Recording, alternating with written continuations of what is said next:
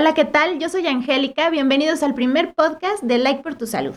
Hola, yo soy Carlos. Un gusto, Angélica. También saludar a la gente. Qué bueno que están con nosotras y con nosotros. Empezando a mitad de año, el primer podcast, pero empezando con todo. Y vamos a hablar de lo que son los servicios amigables. Así es, nunca es tarde, Carlos. Sí, no. Y es súper importante este tema. Nos, eh, tenemos que empezar con, con, este tema de qué son los servicios amigables. Pero antes de platicarles eh, a las personas que nos están escuchando qué son, a mí me gustaría que poder aclarar por qué es importante el trabajo específicamente con adolescentes. Sí, bueno, es, muy importante trabajar lo que es salud sexual y reproductiva con adolescentes, como bien lo menciona Angélica, sobre todo en el tema de prevención de embarazo, prevención de infecciones de transmisión sexual, y eh, pues porque es un problema de salud pública esto de los embarazos. Sabemos que en Tlaxcala ha ido disminuyendo, eso es cierto, hay menos embarazos que, en otros años, pero es importante eh, empezar a combatir esta problemática de salud, sobre todo brindar herramientas que están accesibles para todas y todos los, los, adolescentes y que son gratuitos, ¿no? que conozcan cuáles son los métodos de planificación familiar que hay precisamente en estos servicios amigables, que sepan que son gratis y también es un derecho que los puedan utilizar. Claro, es exactamente a eso vamos. Los servicios amigables son espacios que están hechos exclusivamente para las y los adolescentes entre 10 y 19 años de edad. En estos espacios no es que estén fuera de los centros de salud, sino que eh, dentro de los mismos centros de salud, eh, el adolescente puede acercarse, pedir atención y eh, es de forma rápida, totalmente confidencial. No es necesario que vaya acompañado de un adulto o padre o tutor. Puede llegar el mismo adolescente solo o en compañía de algún amigo o amiga y se le tiene que atender. Y puede encontrar eh, servicios eh, médicos, servicios de métodos anticonceptivos totalmente gratis. Sí, incluso hay algunas unidades médicas, como bien mencionas, Angie, que cuentan con personal de psicología, algunos con personal de odontología, con personal de nutrición. Eh, efectivamente están dentro de las unidades médicas. ¿Cómo ustedes van a saber qué unidades son servicios amigables? Bueno, una de las características que tienen es que fuera de la unidad médica está una lona que precisamente dice servicio amigable, ¿no? ahí en la lona dice los horarios de atención. Hay quienes atienden de lunes a viernes en horario matutino, generalmente es de 8 y media de la mañana aproximadamente a 2 de la tarde. Hay quienes tienen también horario vespertino que empieza a 1.30 de la tarde hasta 7, 7 y media de la noche. Y en fines de semana hay algunas unidades que tienen jornada acumulada, pueden ir sábado y domingo. Estos horarios diferenciados pues permite a las y los adolescentes que puedan acudir fuera de su horario escolar, que a veces es una de las grandes trabas, ¿no? Generalmente si los servicios son en la mañana, pues no voy a poder acudir. Entonces algunas unidades tienen esta eh, oportunidad. Y ya dentro de la unidad médica van a poder ver una señalización con unas flechas donde dice eh, dónde está ubicado el consultorio del servicio amigable. Generalmente en las unidades médicas, todos los consultorios eh, eh, pueden atender a adolescentes, están capacitados y capacitadas, por eso les denomina servicios amigables, porque tienen esta capacitación, eh, a diferencia de otras unidades. Pero hay algunos que sí llegan a atender algún consultorio donde pueden acudir y también fuera de ese consultorio dice servicios amigables, ¿no? Esta señalización facilita que las y los adolescentes puedan identificar estas unidades médicas y puedan acudir por estos servicios. Así es. La idea principal eh, de, los servicios amigables es romper barreras entre los servicios de salud y las y los adolescentes, porque también entendemos, sabemos y lo hemos vivido en, en nuestra propia vida, que te da muchísima pena llegar, pedir un método anticonceptivo, pues ves a un adulto a lo mejor con la bata y a lo mejor hasta medio mal encarado y que te dice que te esperes, ¿no? Hasta que pasen otros 40 pacientes y son cosas que pasan, han pasado por años. Entonces la idea es que podamos ir rompiendo estas barreras y, una principal eh, forma de hacerlo es que el adolescente se acerque, ¿no? Así es. Eh, eso es uno de los grandes principios que tienen estos servicios amigables. Ya lo mencionaba al inicio Angélica la celeridad, es decir, que cuando llegan las y los adolescentes no se esperen estos 40 eh, pacientes que están adelante de ellas y ellos, sino que el servicio sabe que en cuanto llega tiene un periodo eh, de espera máximo de 15 minutos, porque también entendemos que todas las personas pues, son importantes y en el servicio, como no son exclusivos, sino todas las personas atienden eh, a, toda la población, pues el espacio de 15 minutos es que identifique el personal que ya llegó un adolescente, que dé celeridad a la consulta y se le dé prioridad para este tipo de atención. Yo le pediría a la población adolescente que se acuda a las unidades médicas, pues espere por lo menos estos 15 minutos que nos dé esta oportunidad para que le podamos brindar la atención. Obvio, si no hay gente, si no hay población que se está atendiendo en consulta, pues van a pasar con esta prontitud, ¿no? Ese es uno de los grandes ejes rectores que tienen las unidades médicas con servicio amigable. Porque si nos hemos dado cuenta que eh, si el adolescente o la adolescente espera más de ese tiempo, pues mejor se va, ¿no? Como bien lo dice. Así es, ¿no? Y además a lo mejor esto de, pues, ¿para qué digo, no? Este, no, no estoy teniendo relaciones, vengo porque me dejaron una tarea. Esa es muy, este, común. Entonces, sin pena, el personal que está ahí es capacitado, no te van a juzgar, eh, es confidencial, tu expediente no va a estar en manos de toda la población. O sea, son cosas que remarcamos mucho para que ustedes tengan la confianza de acercarse. Y ese es otro tip bien importante que comentas eh, recordarles que es su derecho la confidencialidad de datos personales, es decir, como ya lo mencionó Angélica, si ustedes acuden a la unidad médica, pues el personal, aunque sea su vecino, aunque sea eh, familiar, o aunque sea comadre o compadre de, algún familiar de ustedes, no tiene el derecho de divulgar información acerca de lo que ustedes acudieron a la unidad médica. Es decir, no le puede decir a su familiar, fíjate que vino Pedrito por condones y ya inició su vida sexual y trajo a su pareja y vino por un implante subdérmico. No se puede andar divulgando esta información.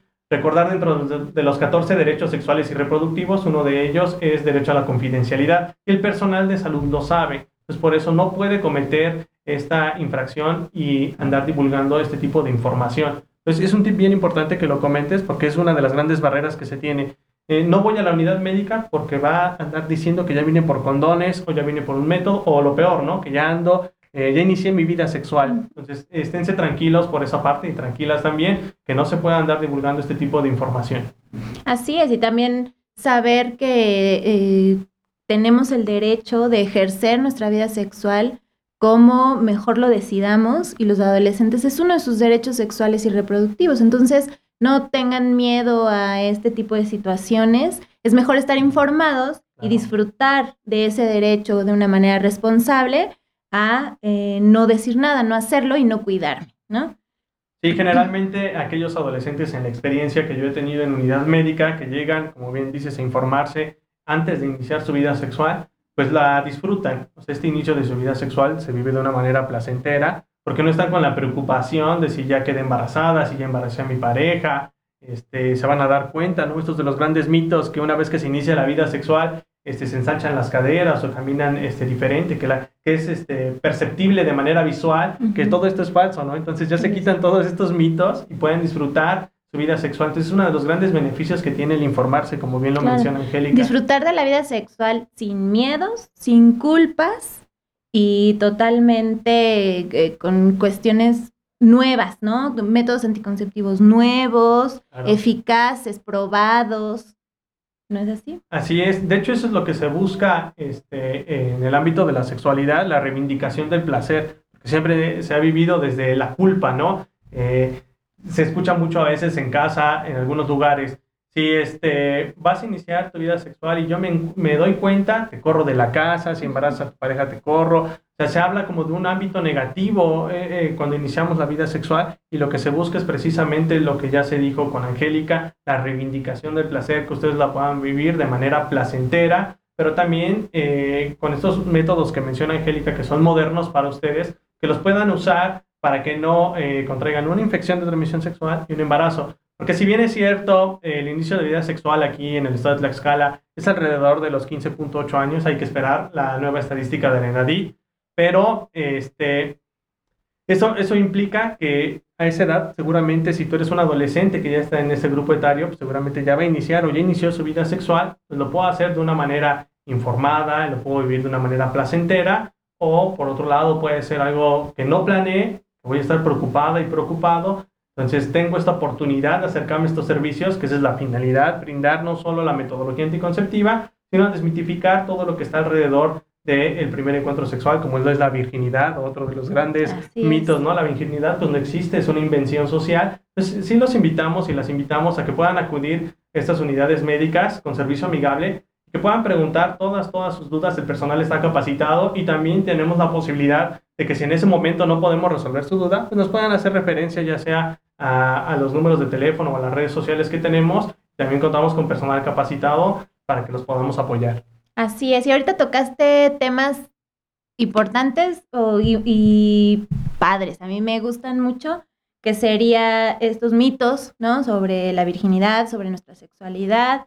Eh, otro que se me ocurre puede ser la masturbación, que no hablamos de esto y las mujeres aún menos que los hombres, ¿no?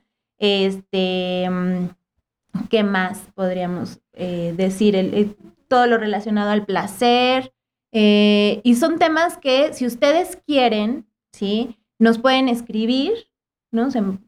que, nos escriban un mensajito aquí abajo en donde están viendo este video y podemos ir haciéndolos así como por partes.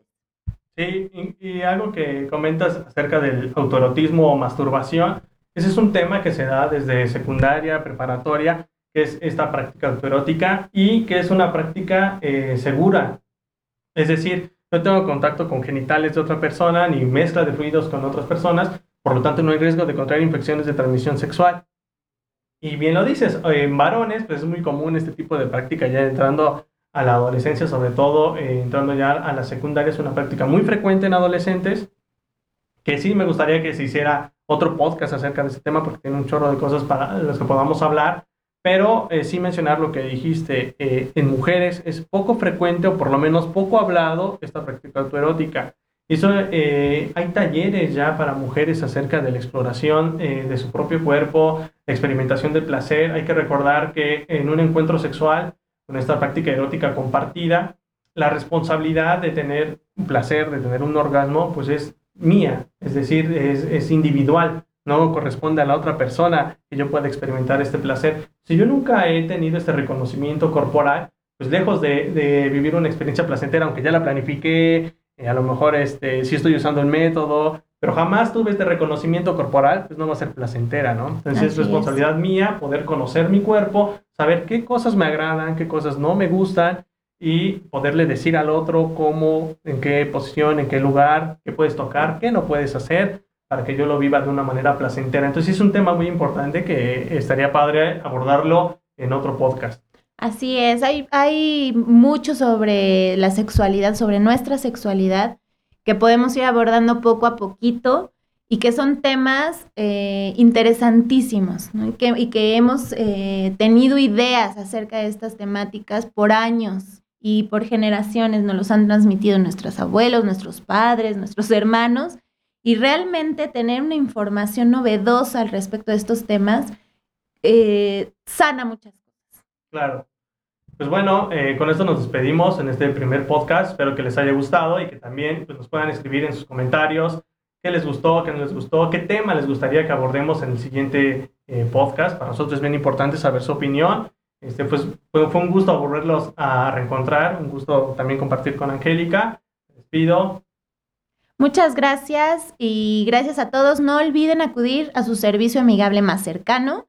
Tenemos servicios amigables en todo el estado de Tlaxcala. Somos 53 servicios amigables, así que seguramente va a haber uno cercano a ti.